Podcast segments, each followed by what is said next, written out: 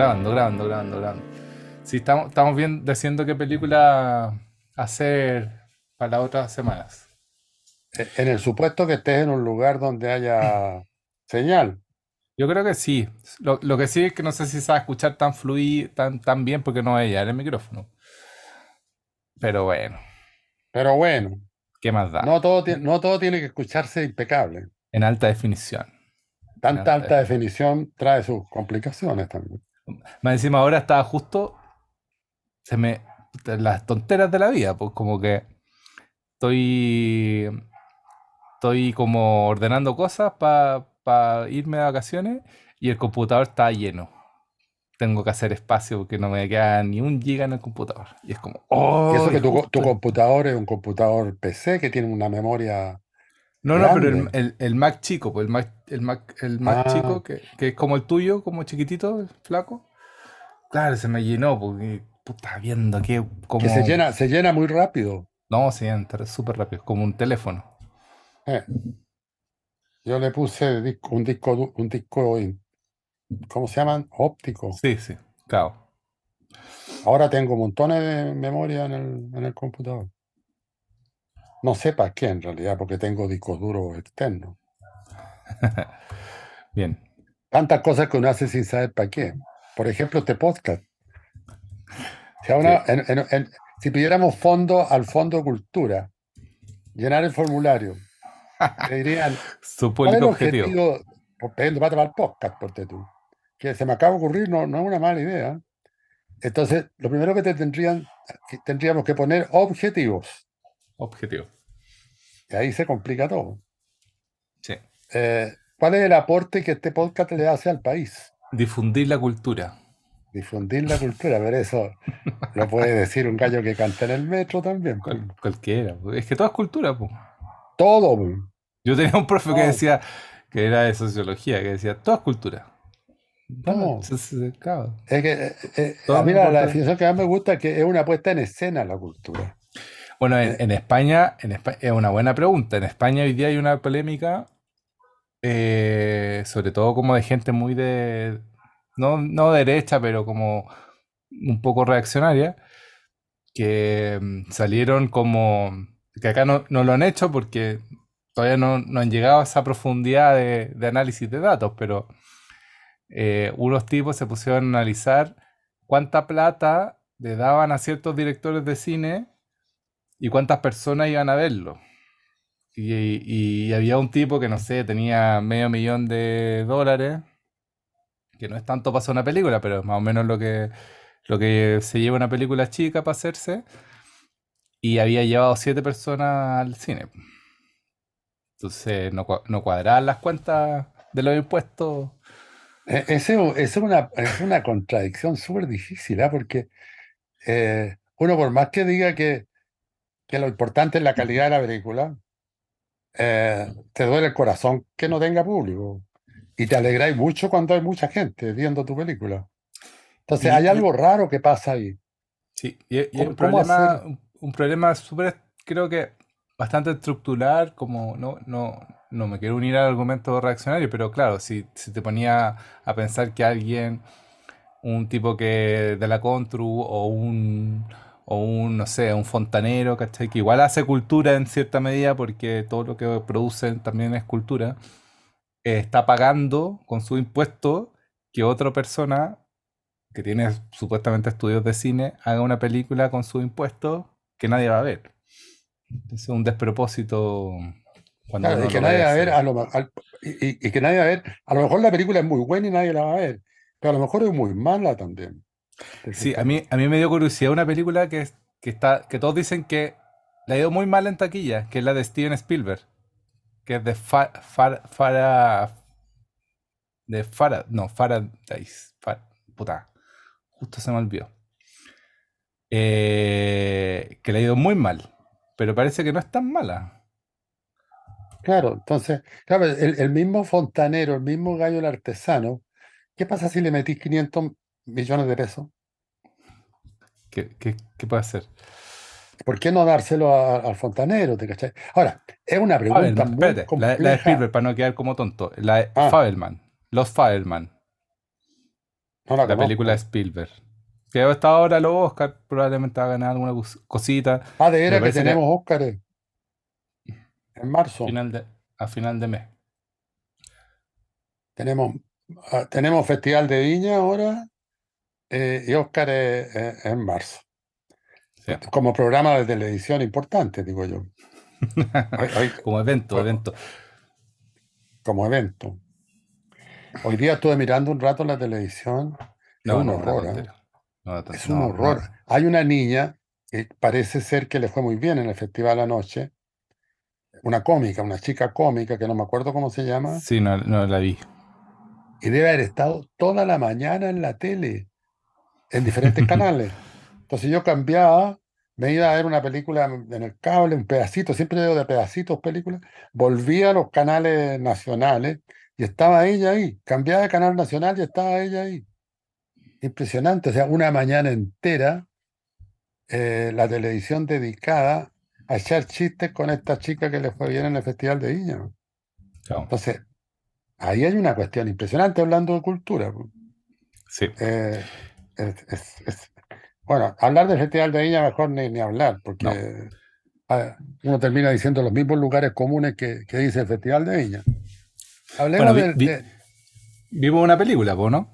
¿La viste? sí, pues, hablemos de, de nuestra película de hoy. Argentina Eh, 1985. Argentina Candidata al 1985. Oscar. Candidata al Oscar puede- como película extranjera, me imagino.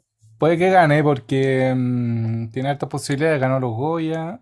eh, Le fue mal en los BAFTA. ¿le fue mal en los BAFTA? Le fue mal en los BAFTA. ¿Sabéis cuál le ganó lejos? La que sacó todos los premios eh, sin novedad en el frente. Ah, que también es extranjera, claro. Y esa, esa parece que peleaba, o no sé si peleaba, pero estaban en las opciones. Y parece que se la, le- la- la desplazó absolutamente. Yo la Eh, vi sin novedad en el frente. Yo no la he visto todavía. Esa otra película de la que podríamos hablar, ¿ah? Es de En guerra, está bien hecha. Pero, sí. Esa, esa fue una película que los nazis la prohibieron, la primera versión. Que tiene una cosa muy horror- horrorosa, que es como la magnitud de la guerra, creo yo. Y a partir de una historia de, una pers- de un par de personajes, logra hacer la cosa como fractal, pues, de el horror que significa la guerra.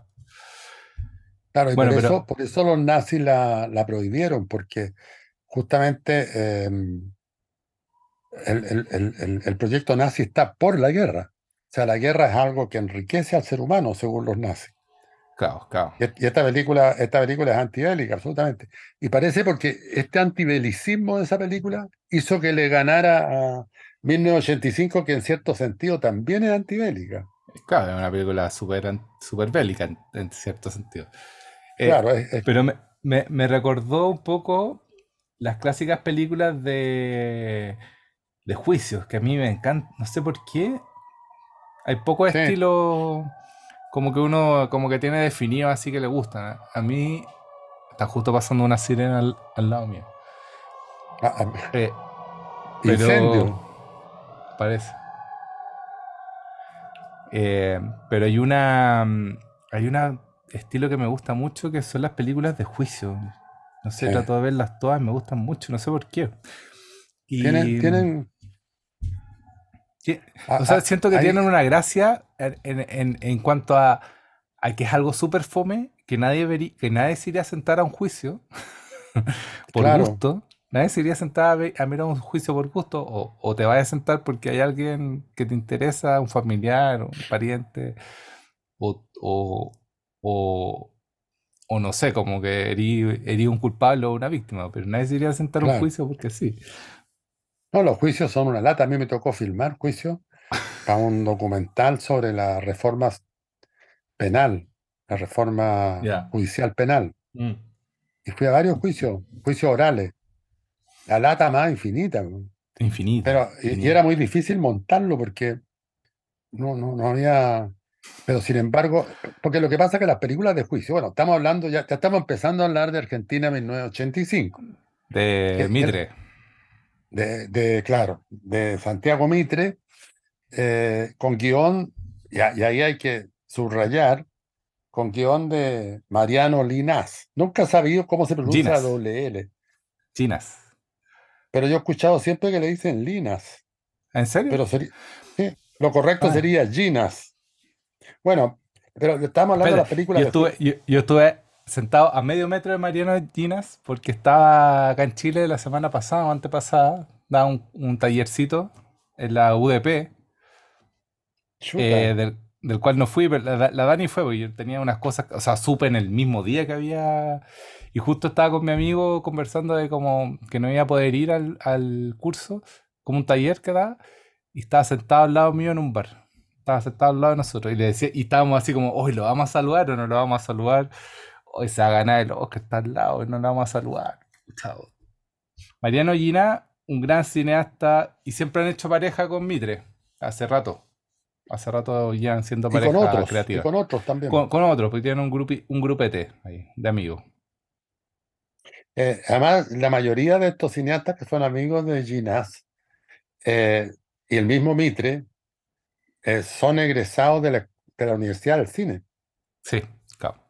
Lo que habla muy bien de la Universidad del Cine, que universidad que no escuela, es una escuela que se llama Universidad del Cine, que yo no conozco, pero que por lo que he visto ahora último está sacando o sacó ya una cadena de directores de altísimo nivel. ¿eh? Tiene oficio, tiene oficio. Es una, ahora, creo que una escuela muy cara, pero bueno, eso no, no tiene nada que ver con. Bueno, el asunto que estábamos hablando es que esto es una película de juicio también. Ah, pero lo que te iba a decir es que yo fui a esos juicios orales, que son la lata más grande, eh, pero la- el- lo- las películas de juicio como que aprovechan todo lo que pasa en el juicio, pero lo van sintetizando. Entonces aparece un abogado notable, el otro que le contesta, cosa que en los juicios eh, que uno va a ver no pasa, no pasa. A lo, a lo mejor pasa en algunos, no sé, pero o si pasa, pasa en, en atravesado por fórmulas legales y cuestiones. En cambio, aquí se sintetiza y te estiliza todo. Yo, yo Claro, la primera película, la primera película de juicio que vi, que me sorprendió, porque mucha gente me dijo que era aburrida y no era tal, 12 hombres en pugna. Sí, sí, sí, sí, Que, que- hay parte, yo creo, del género, ¿no? Yo creo que ahí se armó el modelo. O, pu- o puede Eh, que esa- hayan habido otras, pero esa, esa es la, la que más, más como, eh, como que se utiliza el guion como una estructura súper emocionante para algo que no es tan emocionante. Claro, claro. Yo, yo la vi, eh, la fui a ver al cine, ¿eh? pero fui con muy. ¿eh? Dije, "Esta es una película de juicio, a hablar de ley. eh, y no, pues es una película que te mantiene durante toda la película. Hay una tensión. Eh, muy, muy interesante. Bueno, y de ahí para adelante, tú prendís la tele y te aparece una película de juicio rápidamente. Sí, sí, sí, hay, hay mucho, hay mucho en ese, en ese estilo. Bueno, y esta película, mil- 1985, eh, quizás como que también se me cruzó, no sé, no sé si te gustó a ti o no te gustó. Sí, me gustó. O sea, tengo mis comentarios, que, pero, pero me pareció, o sea, más que si te gustó o no te gustó, mejor preguntarse, ¿lo pasaste bien viendo la película? Yo te O diría sea, que sí lo pasé, lo pasé bien, o porque a veces uno lo pasa bien viendo una película que después la puede criticar y decir no es buena. No, yo lo primero que nada que habría que decir es eso, lo pasé súper bien viendo la película. mm, Me, me mantuvo en permanente mm, estado de espectador, digamos, entre que entraba y salía, entre que pensaba cosas por mi cuenta y me atraía la película, en fin. Sí, la respuesta es sí. sí. No, a mí, a mí, a mí me, también me mantuvo y creo que cumple, al menos cumple lo que promete como película de, de juicio y es bastante entretenida de ver, como, Sí, como, como que Mariano Ginás con Mitra hace rato que vienen haciendo películas juntos, películas políticas que está haciendo Mitre y, mm, y por ahí Ginás no es, de, no es mucho de esa línea de películas. Ginás tiene- su claro. última película dura pero 14 horas, que la hemos claro, querido la- ver, pero, algún día, algún día deberíamos hablar de esa película. pero al menos Historia Extraordinaria, que dura 5 horas, la, la hemos visto y es, es fantástica. Eh, yo la recomiendo cantidad. De hecho, hay una copia en YouTube media, media legal, no legal, pero está legal para ver ahí en YouTube, Historia Extraordinaria de Ginás. Mariano Ginás, yo le compro todo. Y, y tiene esta otra faceta que es como pro-industria, como que tiene esta faceta anti-industria, guerrillera, pero al mismo tiempo tienen esta otra faceta que es pro-industria. Y, y aquí se me consagra, es como cuando alguien te dice, ya, este tipo pinta tonteras, no sé, como Picasso, que pintaba puras tonteras, pero cuando hacía un cuadro bueno, ya le queda bien, pues. Cuando hacía un, un cuadro realista, le queda bien. O sea, sabía dibujar. Acá también, pues este Sí, tipo po. sabe escribir el guion, Sabe dibujar. Sabe sa- dibujar. sa- saben, Está saben cómo bueno, está bueno ese momentos. concepto, ¿ah? Está bueno ese concepto, porque eh, Puras manchas, pero sabe dibujar. sabe dibujar. Sí, es buena. Bueno, el- la, La Flor es una película notable. ¿eh? Yo creo que 14 horas. nunca la he logrado ver entera. ¿Para qué estoy con Yo, cuentos? yo No, la tengo ahí en un disco duro, no la he visto entera tampoco, pero tiene, o sea, las escenas que, que, lo, que he visto y como parte de las cosas que he visto son maravillosas. O sea, es claro. No, yo no la he visto entera no porque me aburra, sino que porque de repente con dos capítulos que veo, claro, quedo tan asombrado y me- como que, como que me bastan los dos capítulos que vi, ¿te claro, fijas? Eh, y eso, ahora, este mm, Mariano Ginás, que tiene varias conferencias que pone en YouTube, da, da claro, clase, es actor de varias películas, eh, y es guionista también en este caso, por ejemplo, pero es director también, entonces eh, es muy curioso el personaje, ¿ah? Como muchos eh, me llama la atención porque varios de los directores que he visto que salen de la escuela de la Universidad del Cine son directores y, y- y- y actúan también, son actores también. claro. Entonces, eso, eso es, creo que el mismo Mitre, ¿eh? Creo que también tiene, tiene actuación, ha, ha hecho papeles cortos, claro. Mitre, Mitre, yo, yo quería que viéramos una película antes de Mitre, pero no, no he logrado encontrarla. Así que alguien la tiene ahí, que la pase. Porque está. mm, Hay unas versiones que están muy malas en internet. En Mitre, eh, su película mm, eh, mm, eh, Ópera Prima ganó muchos premios. Es muy buena, muy buena, que se llama El Estudiante. Ah, sí, pues. El Estudiante. Y también es súper política porque es muy bonita la película. Trata de un tipo que no está ni ahí con la política y llega a estudiar de región. Llega a estudiar a, a la Universidad de Buenos Aires, a la UBA. UBA se llama, sí, pues. Uva, A la UBA. Y la UBA es, es clarísima. Es una línea muy directa entre la política estudiantil y la política claro, la política real afuera de, lo- de la universidad. Pues es como, es como la Chile un poco, como hoy día estamos gobernados por, por un presidente de la Chile, un- una ministra del Interior de la Chile, o sea, una fue, vocera de la presidente de la, Chile. los dos fueron presidentes de la FES. Los dos fueron... Entonces, es muy bonito cómo hace esta visión del estudiante con la política, porque al final es un thriller político que termina muy, de una manera muy interesante el, el cruce del poder, cómo, cómo se refleja el poder. Y parte con una persona muy, muy desconectada de la idea política y que básicamente se mete a los centros alumnos para buscar minas.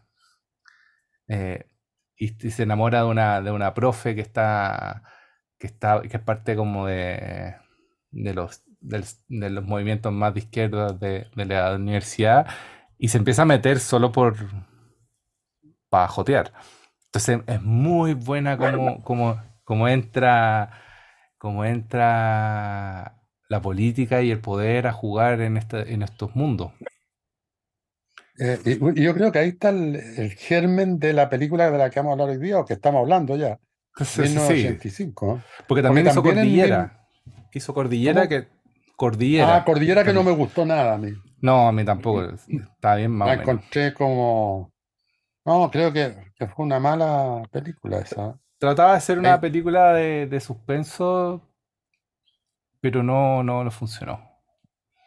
Sí, muy raro, porque tiene, no, no me acuerdo así del detalle, pero me acuerdo que tenía unas fallas narrativas, claro que lo otro, tam- como este es un buen dibujante, no, Mm, no, no, no hay fallas de ese tipo, digamos, de no. línea, digamos, de trazo, sino que de estructura narrativa, de tema.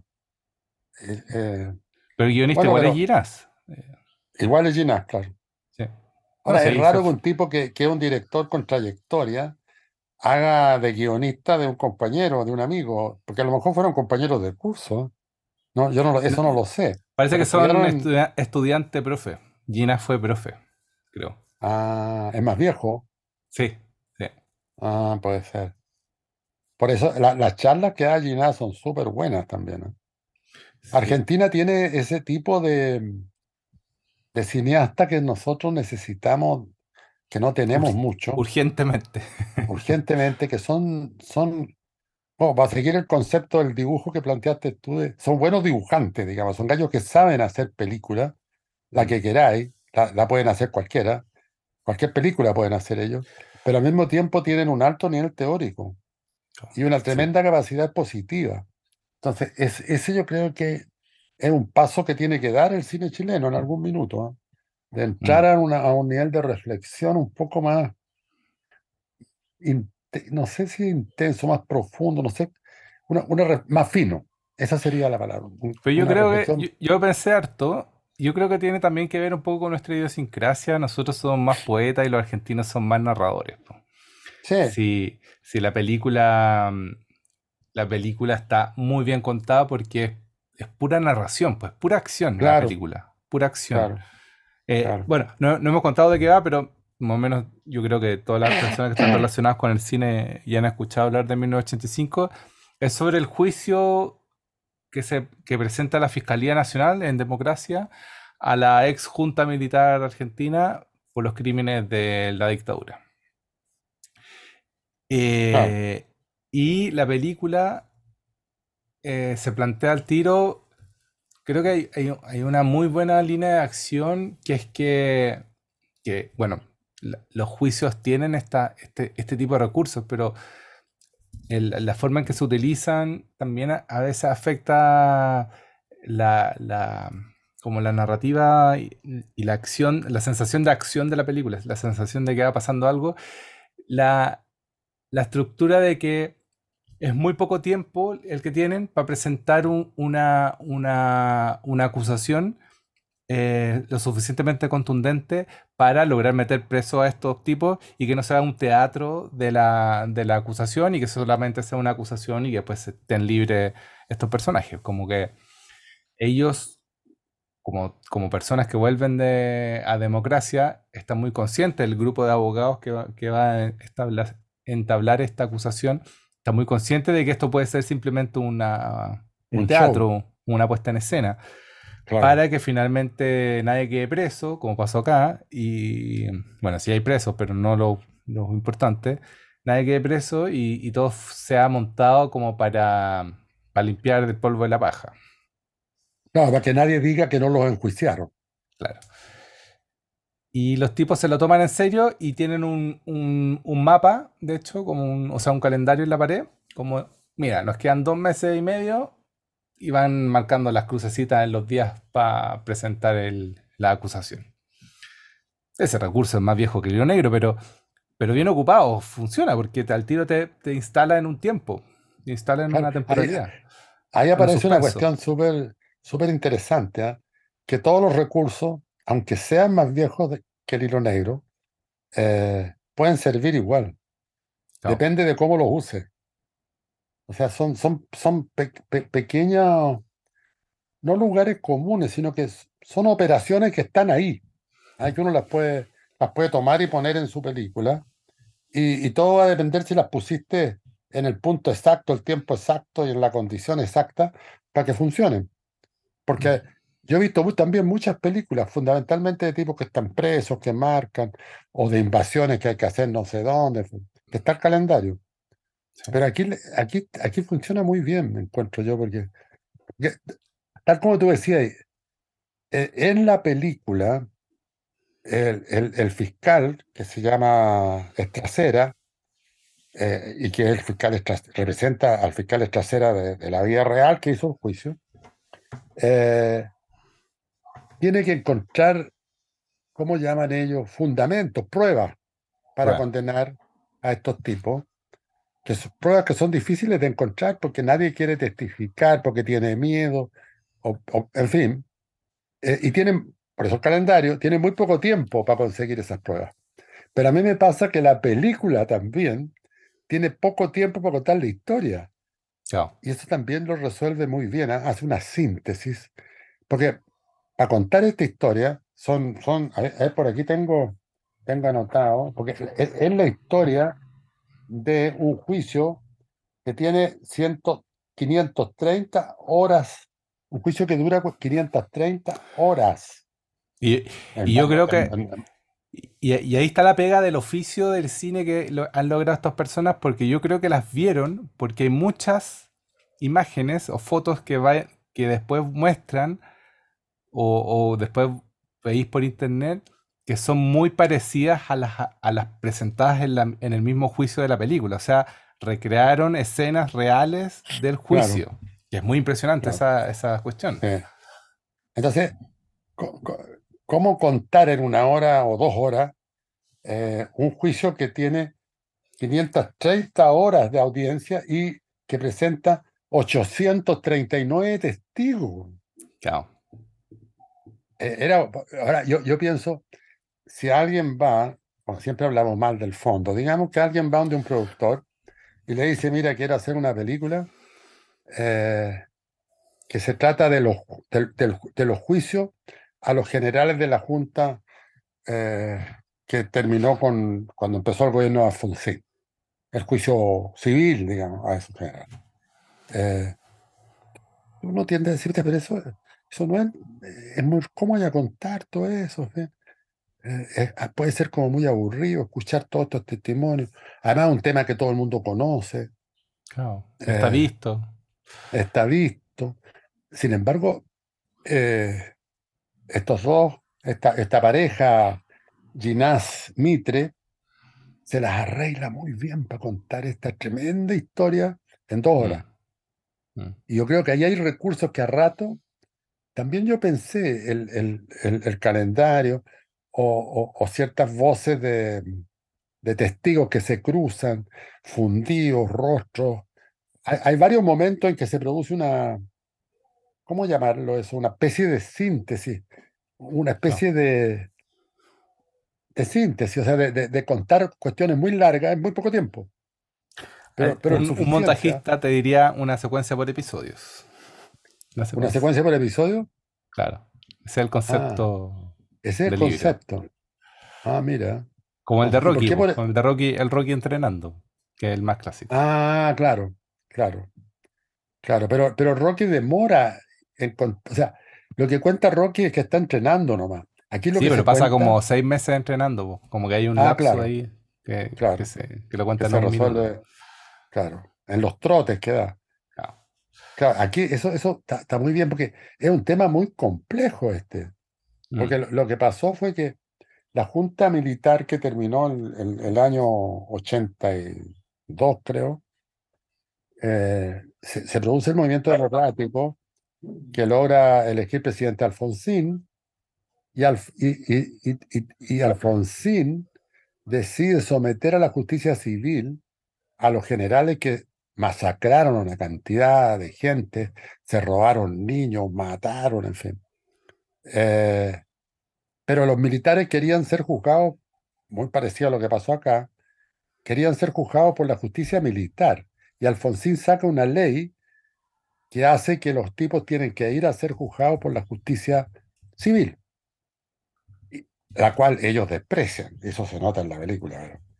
Eh, y, de eso se trata la película, de este juicio civil en que el fiscal trasera tiene que encontrar pruebas para condenar a estos tipos, o va a ser el loco, o va a quedar como un estúpido, que es lo que él tiene miedo.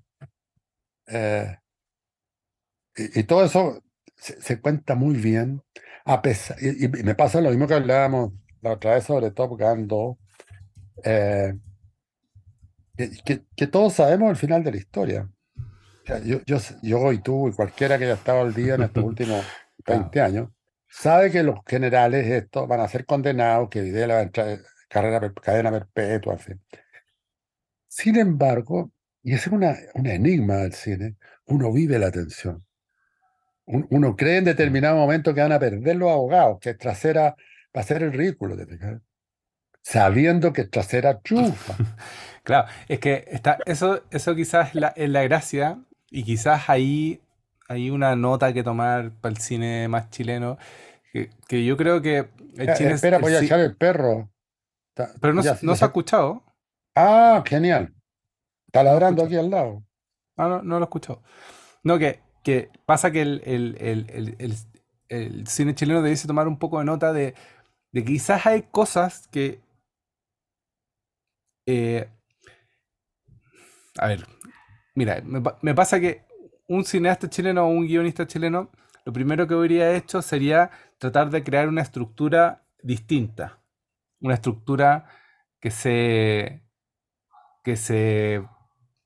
que, que, que, rompa la norma, lo, normativo de las estructuras de este tipo de, de películas. Cuando finalmente acá se logra hacer un... Yo, para mí creo que es una buena película. No, no, justo no he visto ninguna crítica, no, he visto los haters que probablemente tienen que haber, que, odian la película, que, la cuentan mal. Bueno, yo no soy muy fan de Darín, mm, trato de no ver muchas películas de Darín porque me carga, pero es por una cosa más subjetiva, ¿no? Pero, el, pero creo que es una buena película porque logra poner el foco en dos cosas re interesantes. Una, el tipo que, la tengo anotada como frase incluso, que es el, cuando, cuando Estracera dice, yo soy un tipo normal, no soy esas personas que hacen historias, porque él todo el rato pensaba que él no se podía, que no, se podía, no, estaba preparado para este juicio.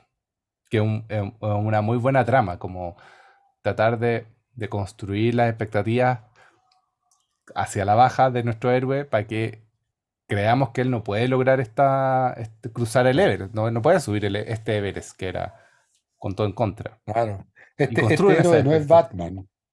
Claro, y él lo dice, pues dice, su frase literal es, la historia no está hecha por tipos como yo. No, y dice otra peor. O sea, no peor, otra mejor. Porque la esposa como que lo alienta. Sí, sí. Y cuando le empieza a ir bien en el juicio, ella le dice, porque él parece que era un funcionario y él insiste mucho que es un funcionario. Sí, e, e, eso es bueno también. Sin ningún brillo. Era un funcionario que pasó la dictadura militar cumpliendo lo que había que cumplir, probablemente con, con mucha brillantez, con mucha precisión, pero que no se reveló ni hizo nada. Pues, no se salió de norma. Y sin embargo ahora, por un azar que él no quiere, por una casualidad que, él no, que le carga, tiene que ponerse en el lugar eh, del personaje que tiene que atacar a todas las juntas militares de los últimos tres años. Entonces la señora en un momento le dice, yo, es curioso, le dice, nunca te admiré tanto como ahora, nunca te admiré en el fondo, le dice, pero hoy día quiero decirte que me siento orgullosa de ti. Eres un héroe. Y él, ¿te acordáis la respuesta que da? Los héroes no existen, Paula. Le dice. Él es un personaje, o sea, eso lo encontré muy interesante, que es lo mismo que tú estabas diciendo, es decir, cómo instalan un héroe que en cierto que no tiene ganas de ser héroe. O sea, pero es que, es que ese es el héroe manual, pues el héroe manual no quiere ser héroe al principio. Claro. Sí, e, eso funciona. E, e, pero pero la historia, la historia contada por estos logra pasar esta, esta parte pajera, que es la de construir toda la estructura para que el, juicio se entienda, para irnos a, este, a esta trama que es la interesante, pues como de la persona común y corriente, el funcionario, que en un momento de la vida le toca cambiar la historia a un funcionario. Pero, él la cambia, o sea, él, él hace lo que tiene que hacer como siempre lo ha hecho. Claro, lo tiene que hacer bien. Con honestidad, con limpieza, con precisión, con inteligencia. Entonces, eh, eh, eh, esa es la parte más bonita de la película, encuentro yo, porque creo que en algún momento hablamos del héroe mítico. Hay, un héroe mítico que ha cruzado todas las literaturas, todas las películas, que es un tipo que nace en cualquier parte, en fin, crece, pero en su crecimiento va cachando cosas, después viaja y vuelve fortalecido, y vuelve con ideas claras a, su pueblo, a tratar de liberar al pueblo, a tratar de hacerlo crecer, a sacarlo de los problemas. Eh, pero, pero es un, eh, un héroe, un, héroe que, que se construyó a sí mismo y que viene muy fortalecido. Eh, incluso Neruda tiene un poema que yo lo usé en Descomedido y Chascones que se llama Alautaro. Dice, y todo el, el poema es eso, ¿no? Se, se, se, se, desarrolló como una larga lanza, dice. Comió en cada cocina de su pueblo. Se preparó como viento huracanado. En fin, el, el, el héroe que, que, que va, que, bueno, hablábamos recién de Rocky, el héroe que corre y corre y corre hasta que se transforma en un gran boxeador. En cambio, este, este, hasta el último minuto está con dudas de haberse metido en este forro. Pero eso, eso es el héroe, eso, esa es la base del héroe. Sí. El, el, el, héroe que está por sobre todo no sirve. Por eso, por eso Superman es tan, tan difícil de hacer buenas películas de Superman. Claro, pero, pero y, y, esto que estamos pensando nosotros pareciera que también lo piensa trasera al fiscal. Claro. Cuando su señora le dice, tú eres el, un héroe. Y él le dice, no existen los héroes. Eso lo encontré muy bonito. O sea, la idea de que, y, eso es bonito de la película, que, que pone a un ciudadano, no un ciudadano común y corriente, porque él es un tipo elaborado, pero a un abogado importante que insiste mucho en que él es un funcionario y que tiene que cumplir las cosas como le mm. corresponde a todos los funcionarios, lo pone en una coyuntura muy difícil que él enfrenta con mucho valor, con mucha inteligencia y que la gana.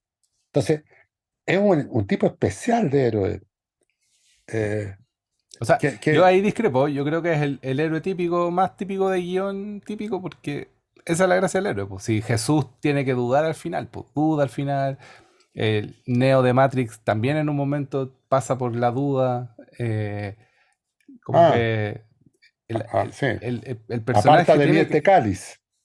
Claro, sí, pues, sí.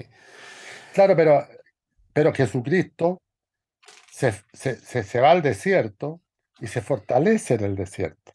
Bueno, pero él estuvo todos los años en la, en la siendo funcionario fortaleciéndose. Claro, pero no, pero no, pero no estaba en eso, no estaba fortaleciéndose, estaba trabajando nomás. Bueno, cambio, él, no sabía, él, no sabía, que estaba fortaleciéndose. No, no. en ese sentido es un héroe atípico, encuentro yo, que, que, que, me parece mucho mejor que un héroe típico.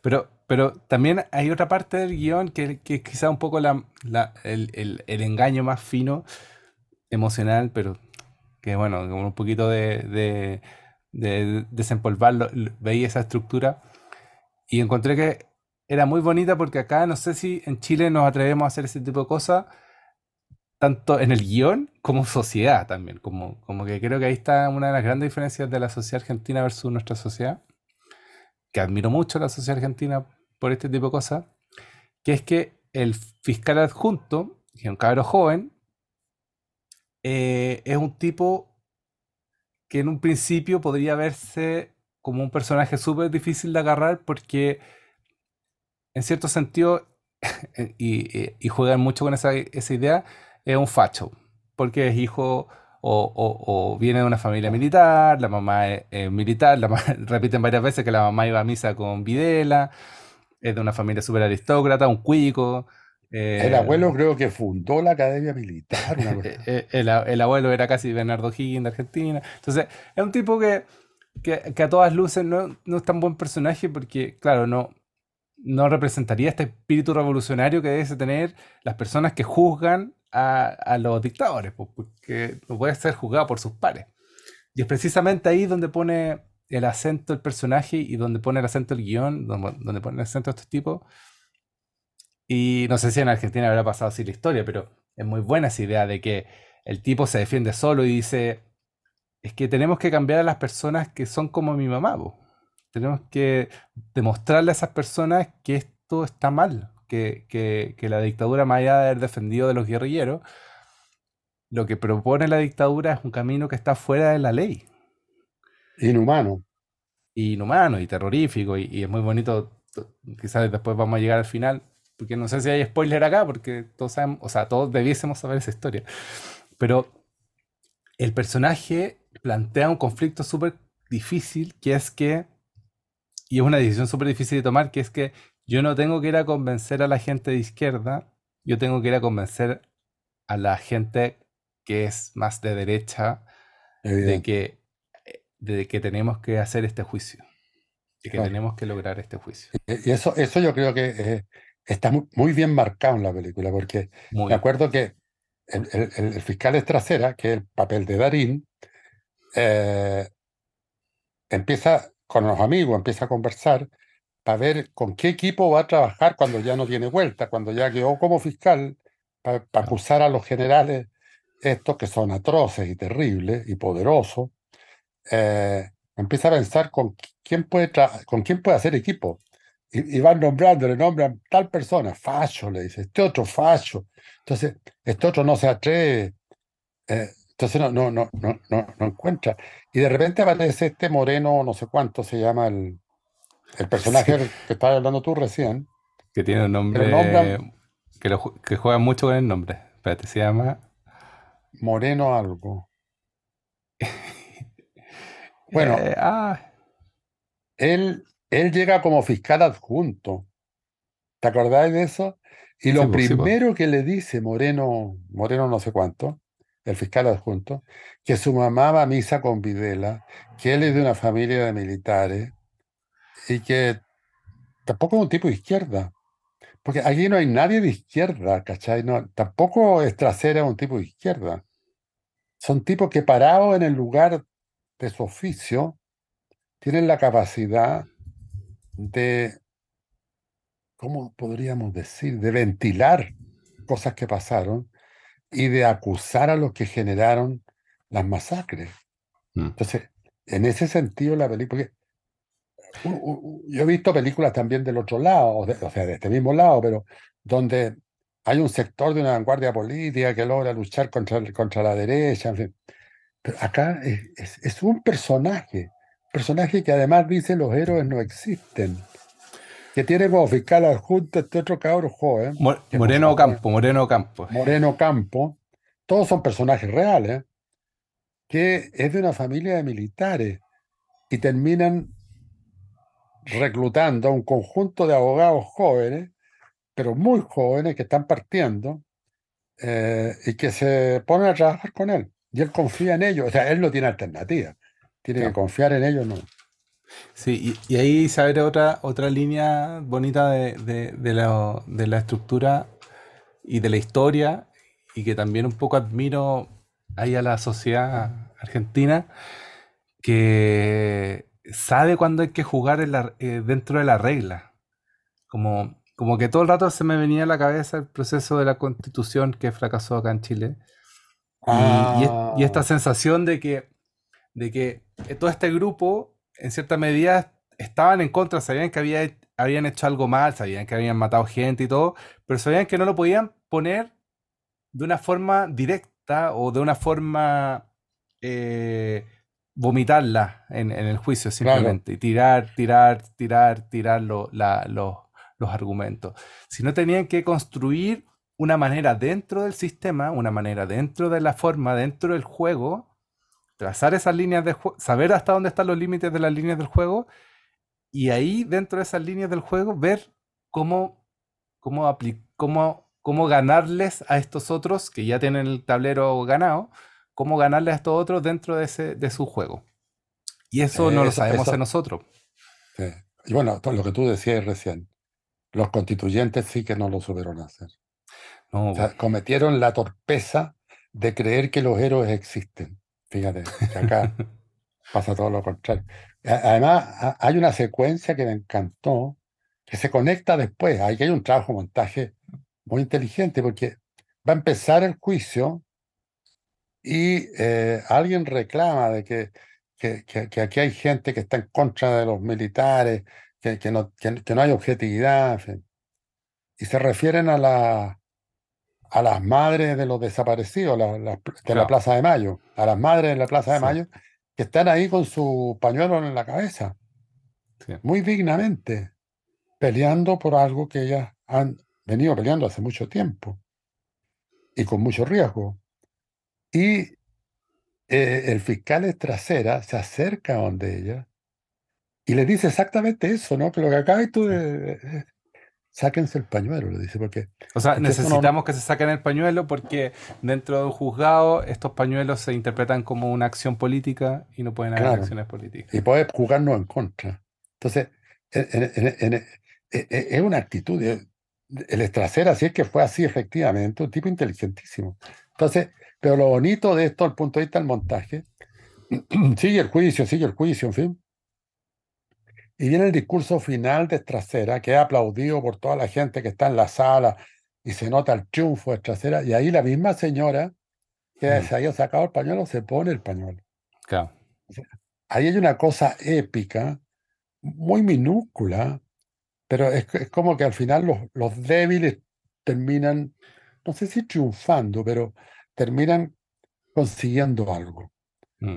Eh, en ese sentido, la película se mueve eh, en una épica también, pero en Y, una, y esta, una- y esta, y esta épica fe, chica. po.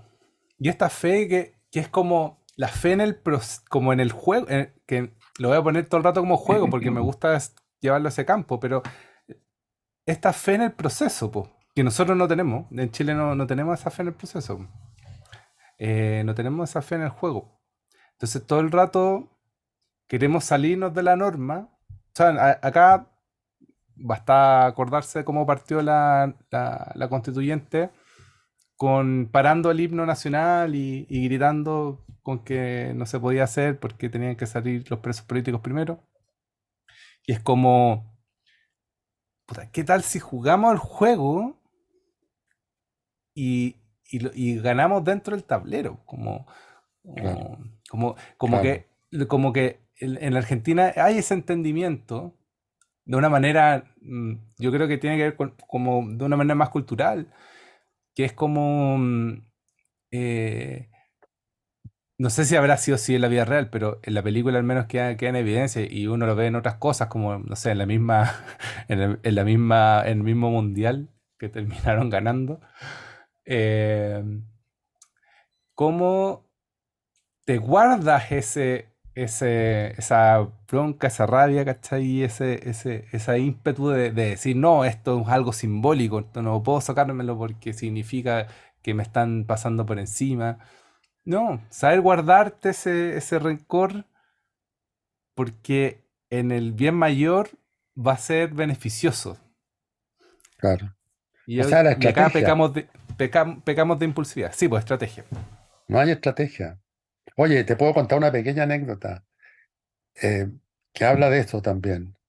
El día del golpe en Chile, yo estaba en una casa a la cual nos metimos porque había que no, no, uno no se podía quedar en su casa con un amigo y compañero de militancia. Eh, la casa era bastante segura, en fin. Y mi amigo de repente muestra que se consiguió una pistola. Una pistola de este porte, ¿eh? Claro. Casi, casi de juguete. No eran los fusiles de, que habían mandado los rusos. Claro, no era lo, ahora, lo divertido de esto fue la, la- la discusión que se armó, porque habíamos más. Eh, ¿qué hacemos con la pistola? Que un poco como el pañuelo de la señora de la Plaza de Mayo. Entonces mi, amigo decía, yo no voy a botar la pistola porque un revolucionario no puede botar el arma. No- y nosotros decíamos, weón, si nos pillan aquí, lo más probable es que nos metan presos. O, o a lo mejor no, podemos decir, estamos jugando al naipe, no sé. Eh, pero si nos pillan con una pistola, por muy rasca que sea la pistola, por muy de juguete, nos va a caer la ley, pero... Bueno, y ahí, el mismo día del golpe, se armó una discusión política, una cosa absolutamente ridícula. Eh, O sea, es Pero, ridícula visto, visto con el tiempo, pero es que en ese visto momento ahora, claro. eh, eh, es simbólicamente darte por vencido, po. Claro. O no, o, o- o- o- o- o no tener una mirada realista del acontecimiento. ¿Cómo lo gano? ¿Cómo hago para ganarlo? Bueno, ahora, todas estas cuestiones eh, que nos han pasado en Chile y que pasaron en otros lados, las sintetiza Semprún muy bien en un libro. Creo que lo habíamos mencionado. Dice, todo fue equivocado, pero nada fue inútil. Mm.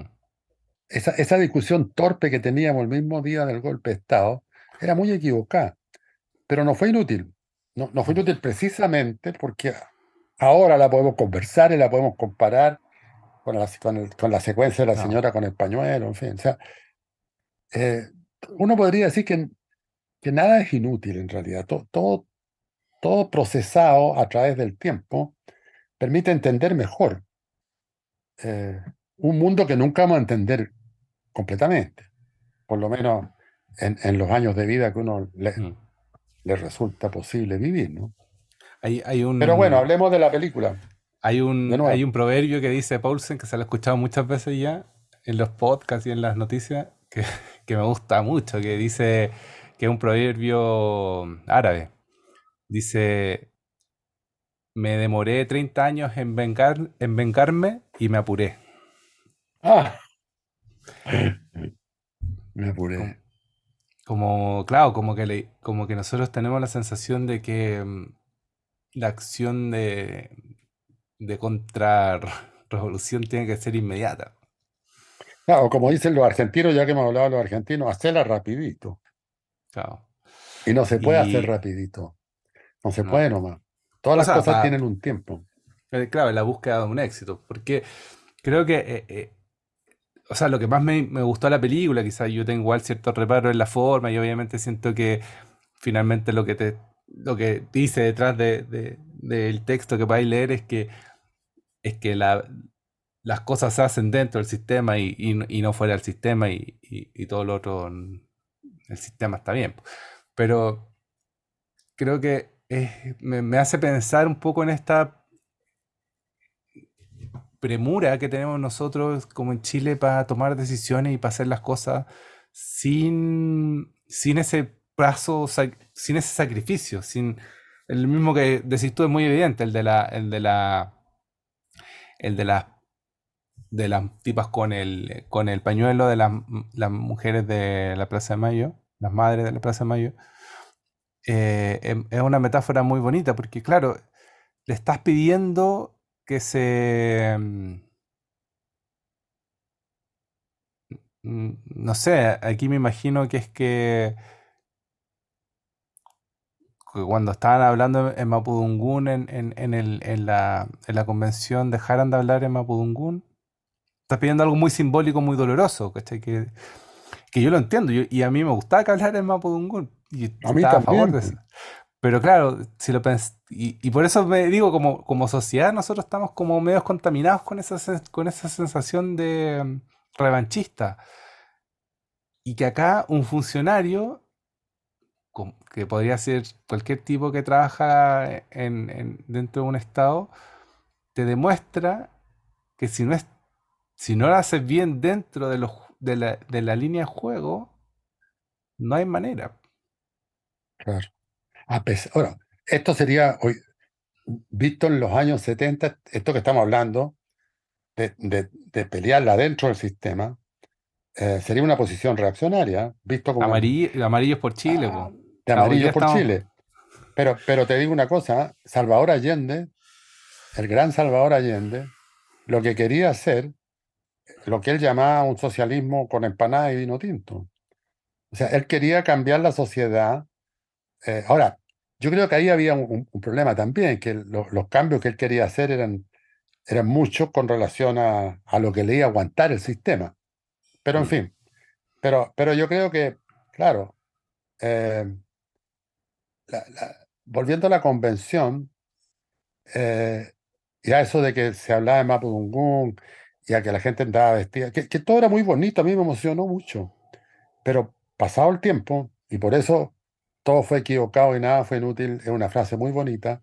Pasado el tiempo, que no es mucho, menos de un año creo, eh, me fui dando cuenta del error. Y bueno, y darse cuenta del error significa aprender, que es un poco lo que estamos diciendo ahora. había un momento en la convención que había que retroceder, ¿te cachai? Hay, hay momentos en que hay que retroceder, dos pasos mm. atrás o un paso atrás y dos adelante, en fin, como dicen, pero, pero pero hay momentos en que tenéis que retroceder. Mm. No, no, no, sacan mucho, entonces. Y, hay momentos en que, bueno, yo creo que no, no hay apuro. yo creo que nunca hay apuro, porque el apuro conduce a no completar los procesos. y adelantarse rápidamente, y eso finalmente la realidad, el, la- el brillo de lo real, digamos, te, te tira para atrás de nuevo.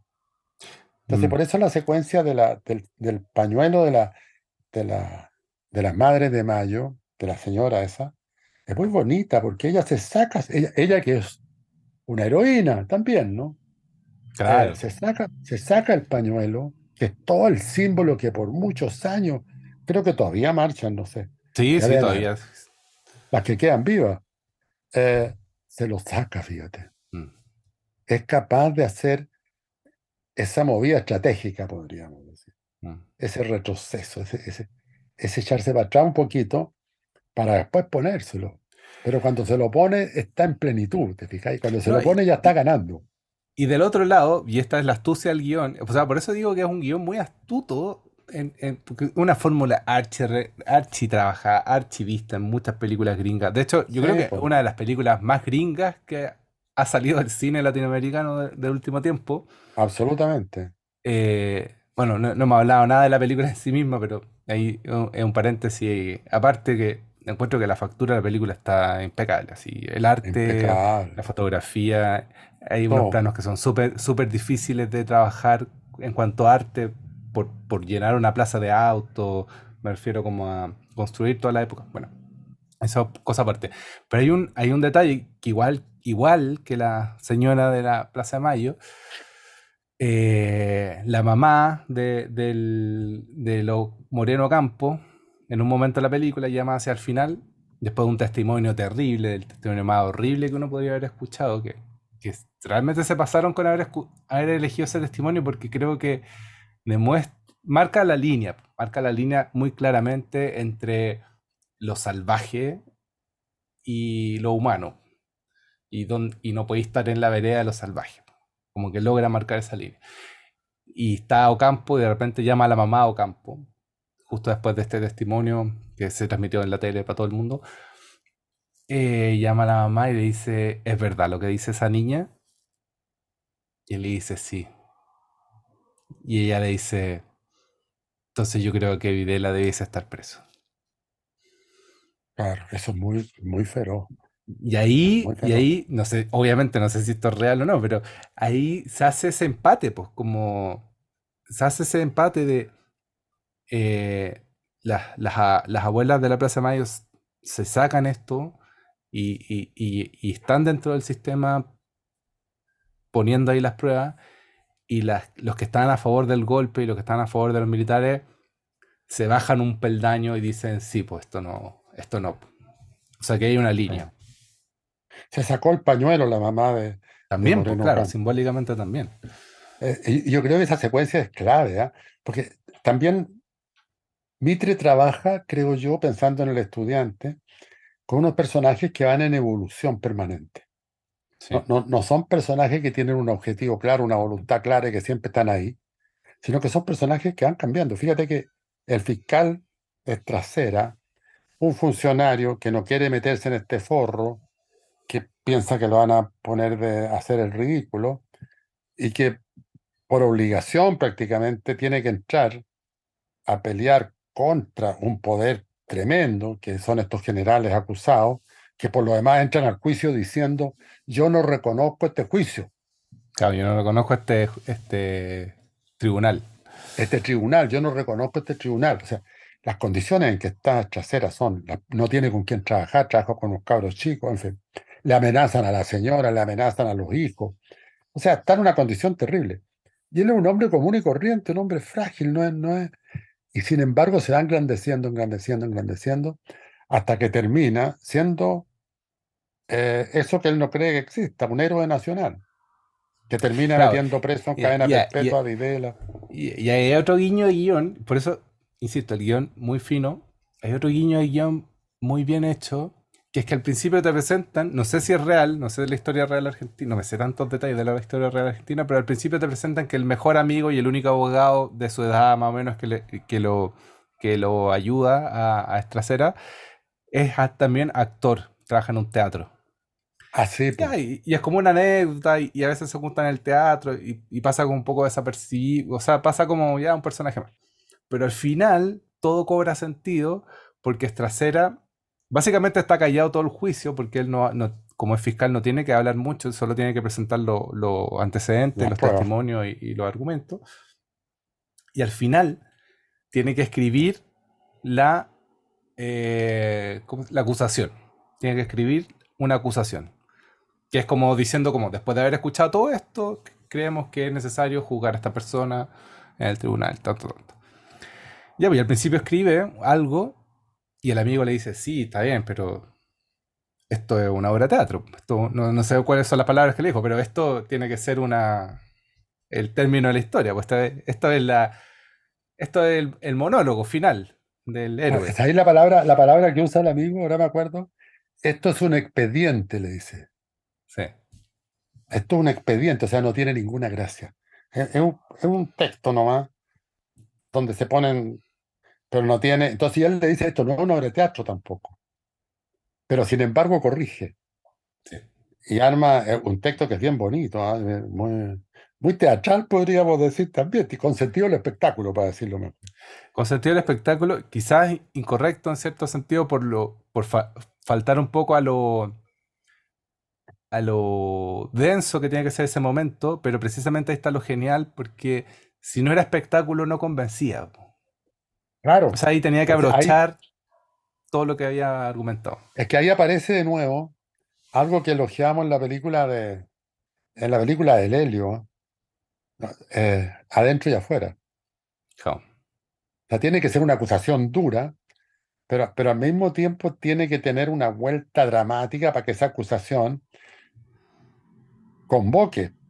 No, no, no puede ser frío el dato que tiene que tener un encanto dramático, que lo, mete el, el, el, hombre de teatro, este que es un abogado amigo que parece de Holland. Es un personaje. Eh, bueno, es otra cosa, los personajes secundarios.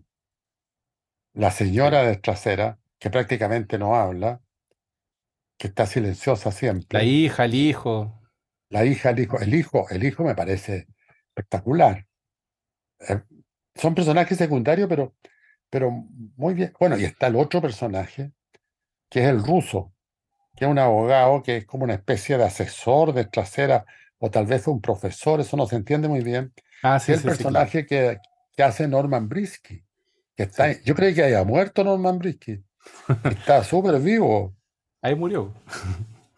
¿Murió Norman Brisky? No, no, no, en la película. Ah, en la película muere, claro. Y, eh, oye, una actuación notable de Norman Brisky. Sí. Yo, yo, no lo reconocí, porque yo lo, lo, que vi de Norman Brisky hace muchos años atrás eh, era, era un hombre joven, pues, que tuvo que salir de Argentina cuando la AAA dijo que lo iba a matar a todos, a todos los que estaban en contra de la dictadura militar. Bueno, aquí, aquí está poniéndose el pañuelo. Bueno, y, eh, aquí, y, aquí entra la astucia, porque lo, hablamos quizá en algunos otros podcasts. La idea de la astucia, cómo, cómo entra la astucia a jugar el juego. Porque, claro, la frontalidad quizás puede ser bonita como, como epitafio, pero, pero es muy duro vivir esa vida frontal de convicción sin... Claro, que la frontalidad tiene un poco esa cosa de decir, vamos adelante. ¿ah? Claro, y poner el pecho y morir como Miguel Enrique, que, está ahí disparándole a los pacos. Pero no es, o sea, la, idea es ganar. Entonces, claro, volvemos a la idea de la astucia, la, excentricidad y la astucia. Eso, esa era la, frase. Porque si no, no, no, podía avanzar. Si es pura excentricidad, eh, es difícil conseguir em, apoyo. Y si es pura astucia, no sirve para nada. Tiene que tener una salida antisistémica también, que, es el caso. O sea, de nuevo la adentro y afuera. nos estamos poniendo amarillo, me da la impresión. Qué terrible. Pero no poniéndonos amarillo en otro sentido, no, no, no, no pensando como los tipos que militan en el Partido de los Amarillos, que los encuentro asquerosos, pero sino que esta, esta idea de la ambivalencia, ¿no? La, la mm. ambigüedad, eh, que en arte es, un, es un valor ¿ah? y en política es algo despreciado, equivocadamente. Porque yo creo que si la política manejara también este concepto de ambigüedad, eh, ni siquiera eso, solo que tuvieran duda de lo que están diciendo nomás, de lo que Es están que, pensando. Que, sí, so- solo si se dijeran, a lo mejor este gallo tiene razón, eh, creo que avanzaríamos mucho más. ¿ah? o sea, justo estamos viendo un momento político donde pareciera que la ambivalencia no es, no tiene espacio, porque precisamente eh, se está yendo todo hacia, hacia los, a los polos, unos polos muy, muy terribles, porque acá hace como dos o tres días atrás estaba como trending topic en Twitter Pinochet. O sea, gente diciendo que Pinochet debe estar vivo porque con Pinochet no habrían incendios. Eh, eh, cállate. o sea, a ese nivel, a ese nivel estoy hablando, no, no extremos de que alguien sea de derecha y, y piense que el capitalismo está bien. No, estoy hablando de gente que cree que hay que volver a la a dictadura dictadura. versus otras personas que casi que se enlistan en el Partido Comunista de, de, de Norcorea.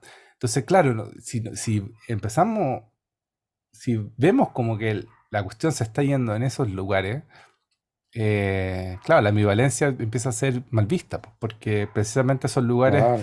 no hay, no hay, no hay pregunta, No no hay duda, pregunta, efectivamente. solo Los tipos tienen todo claro está todo claro. y resulta que no está todo claro, al contrario. Nada está claro. O sea, yo cada vez me convenzo más de eso, ¿eh? que, que los humanos nunca van a lograr entender completamente eh, este espacio y este tiempo y esta psicología y este cuerpo que nos tocó habitar. ¿eh? Yo, yo cada vez me parece más, más, Mm. más real eso, más, más verdadero. O sea, no- no- no- yo, yo solo con pensar de que hubo muchos años en que pensamos que la Tierra era el centro del universo, eh, y, y se entendía así el mundo, o que la Tierra era plana, en fin. eh, bueno, y resulta que después no, no, no era así, ¿no? Y a lo mejor qué cosas estamos pensando hoy, que es una barbaridad, eh, y que en 50, 100 años más nos vamos a dar cuenta que, que no es así. La barbaridad de elegir entre capitalismo y comunismo. Claro, claro. Vivir esta, esta, esta, esta cosa tremenda. Yo, yo, por ejemplo, miraba cómo Boris se fue al sur con todos sus ministros eh, a dar instrucciones, a organizar, a preparar las, vi- las viviendas de emergencia. Todos los ministros en el sur. Y no había manera de criticar. todo esto se veía estupendo. Y de repente los tipos descubren que la ministra de Relaciones Exteriores no ha vuelto. Y ahí se tiran. No, no les importa ver si eh, cómo pueden colaborar, no es una cuestión, sino que acusar a la ministra del Exterior eh, que no había vuelto, a pesar de que la ministra del Exterior estaba haciendo cosas desde el exterior, o sea, la acusan de estar en vacaciones. Claro.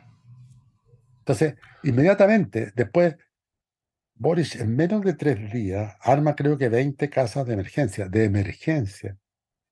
Inmediatamente críticas, son muy chicas, que una vergüenza que sean tan chicas.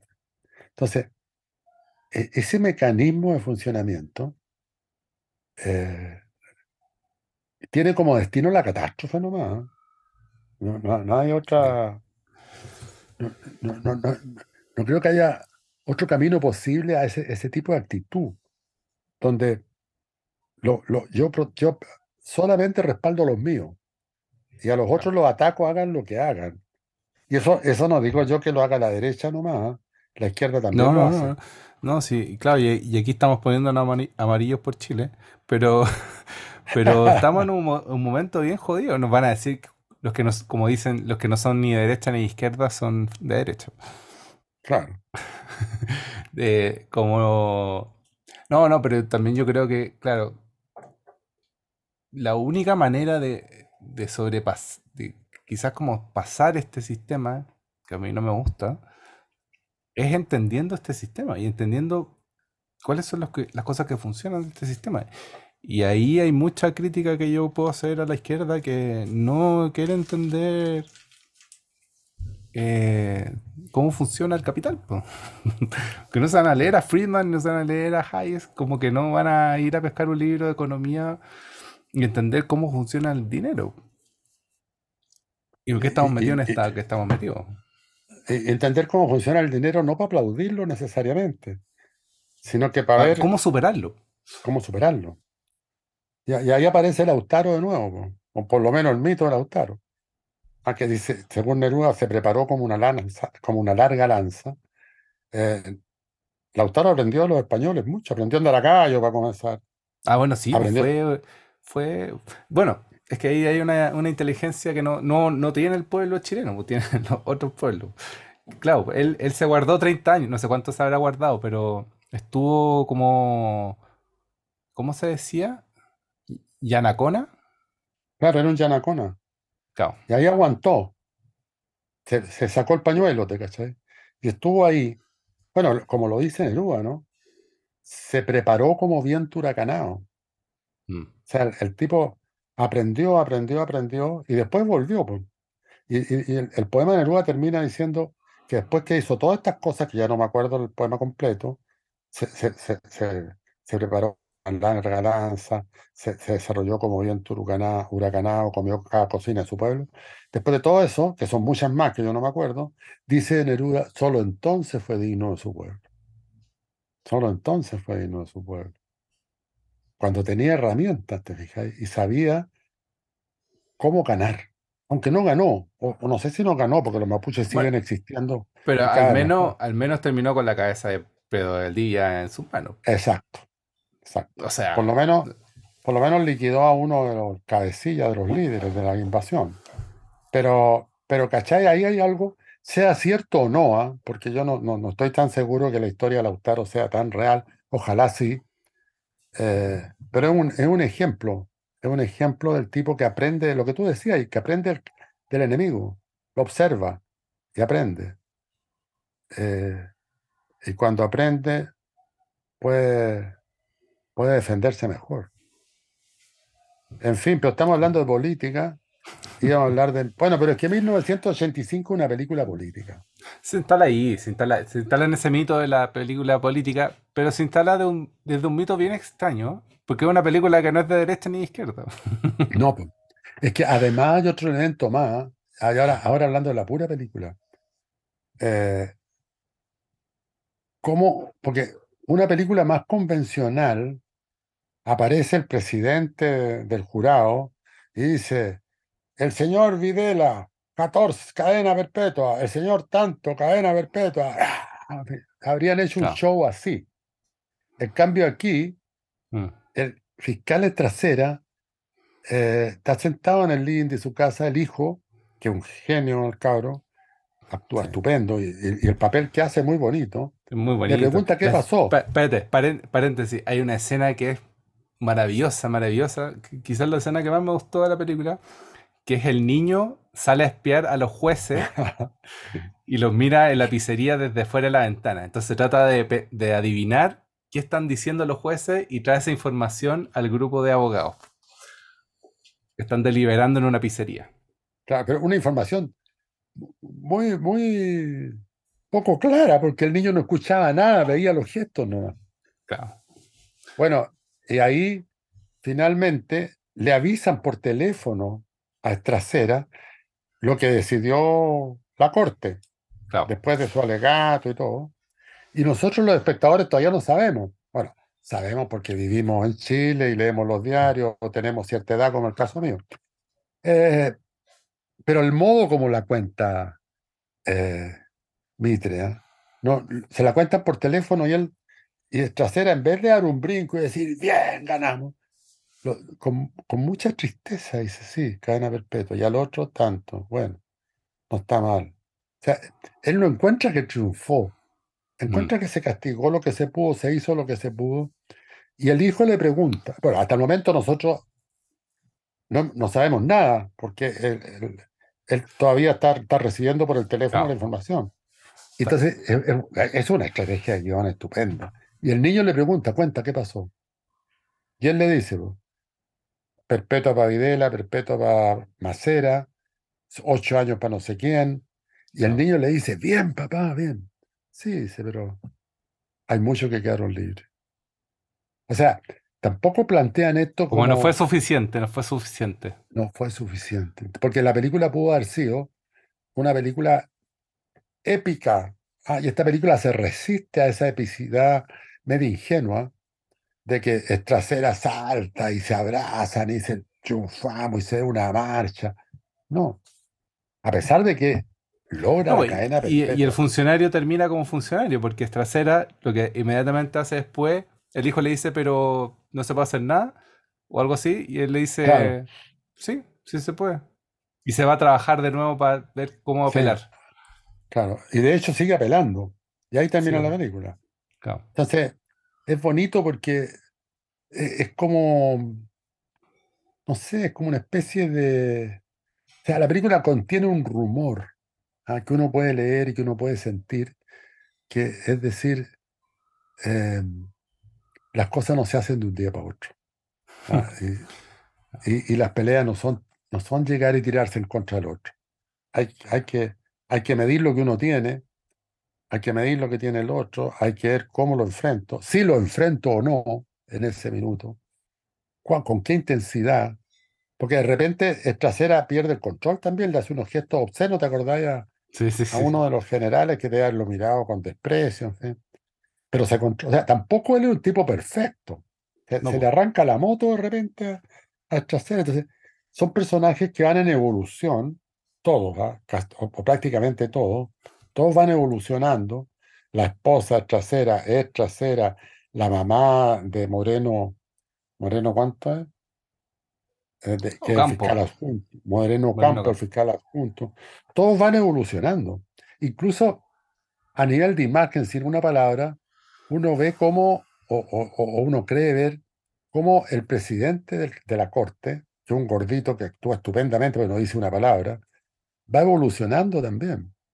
Las Se van emocionando, sí. Eh, Esa, esa parte, o sea, yo creo que ahí le dan el clavo en la- a la cuestión, no sé si habrá pasado de verdad, pero cuando los jueces se empiezan a emocionar con los testimonios y después la po, señora, la mamá de Ocampo, Moreno Campo, te das cuenta de que ya, ahí, ahí- o sea, ahí está la cosa, pues, ahí, ahí está la transformación como de la sociedad a la que se tiene que ir en bus- a buscar, como, como cuando lo- los de un lado entienden que hay una línea, como hay, hay un borde que no, no podemos pasar, a pesar de cualquier cosa.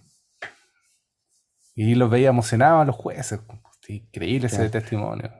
Y son planos muy sencillos, ¿ah? porque tampoco son exagerados los gestos, son, son muy No, es, es- limpios. es una película muy clas cine gringo del año 50. Sí, sí, sí. Yo creo que ellos deben haber visto muchas veces 12 hombres en pugna Claro, tiene harto eso. Y otras películas de, de jueces y de abogados que hay otra una que, bueno, en 12 hombres en pugna trabaja en Rifonda, no me acuerdo cuál es la otra, que también son unos juicios muy potentes Mm. donde los abogados son muy tranquilos y lo logran. Es curioso porque es una tradición, está lleno de películas de abogados, eh, de juicios, digamos, Mm. Que es lo que O sea, porque decíamos. es un tema muy fome. Yo encuentro que es un, es un tremendo desafío hacer una de esas películas porque es un tema muy difícil de, de lograr la intriga, lograr, lograr la acción, lograr el suspenso, eh, donde no tenéis balas, no tenéis disparos. Aunque igual acá hay un par, pero Ahora, me encanta también eh, los detalles chicos que hay en la película. La hija es trasera, anda con un hombre casado. sí, O sea, es un detalle que no tiene ninguna importancia en la película, o no, o sí tiene importancia. claro. Es, es- es trasera es un tipo que vive con una señora que aparentemente no hace nada, que está en su casa, eh, que es una madre, y que no tengo nada contra las señoras que están en su casa, pero no es un abogado que discute con él ni nada, sino que una señora que, que acepta todo lo que su marido hace y lo impulsa, lo apoya, lo quiere, en fin. Pero la hija anda con un hombre casado y, y la hija le dice, yo sé que es casado, ¿cuál es el problema? Y, y- y la- y son, son escenas chiquititas, o sea, son lateralidades, podríamos decir, o como dicen los economistas, externalidades, que, que funcionan muy bien. El, el otro momento que tú lo contaste, pero te faltó este, este cachito, ¿eh? Digo cachito pensando en los argentinos, eh, cuando el niño espía la conversación en la pizzería, uno de los jueces sale y lo ve, se da cuenta que el chico está espiando. Que el hijo es trasera, que to- todos lo habían visto ya. claro, al, al hijo de trasera. El, hijo- el hijo de trasera está espiando. Espiando y mirando por la ventana, sin escuchar un carajo. Entonces, este juez va al kiosco, compra algo y compra un chupetín, que son estos, nosotros le llamamos loli en Chile, Claro. que le gustan a este chico. Y el, el- el señor este, pues, compra el chupetín y como sabe que este es el hijo de trasera, le dice, toma, y se lo regala. Los espías no, chupan chupetines, le dice.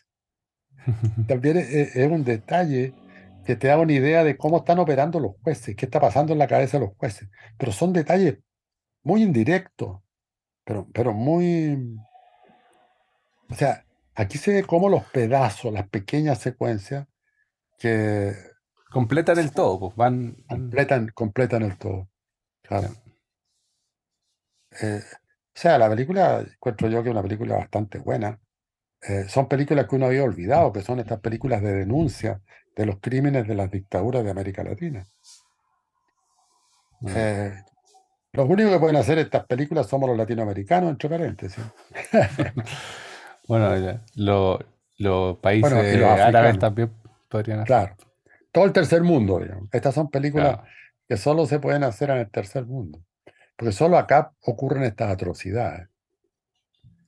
Claro, tú, Eh, la otra vez, la otra vez escuchaba que, que Inglaterra tiene, tiene un problema muy heavy, porque no tiene día, día de la nación, pues, porque no- nunca se liberaron de nadie, pues ellos fueron los colonizadores de, to- de todo. de todo el planeta. tienen día de la independencia. Claro. Claro, Francia tiene la Revolución Francesa. Claro, España tiene la Guerra Civil. en cambio los ingleses no tienen día de la independencia. Y lo único que celebran como algo así es, es cuando lo... Y es terrible, porque es como que ganaban los malos. Cuando lo- los republicanos, por así decirlo, trataron de explotar el Congreso y no les resultó y los pillaron. Entonces pillaron a, al- a los revolucionarios y los vencieron. Entonces celebran ese, ese día cuando la monarquía ganó, que es terrible. Ah, eh, Inglaterra es un fenómeno. Ahora, igual los ingleses hacen buenas películas, pero no tocan estos temas. Nunca han tocado el tema de la monarquía. No, no, si hay unas buenas, pues de, ¿Sí? te he dicho que Yo no he tenemos que hablar pues, de, de Locke, del, o sea, de, ah, ¿cómo se llama?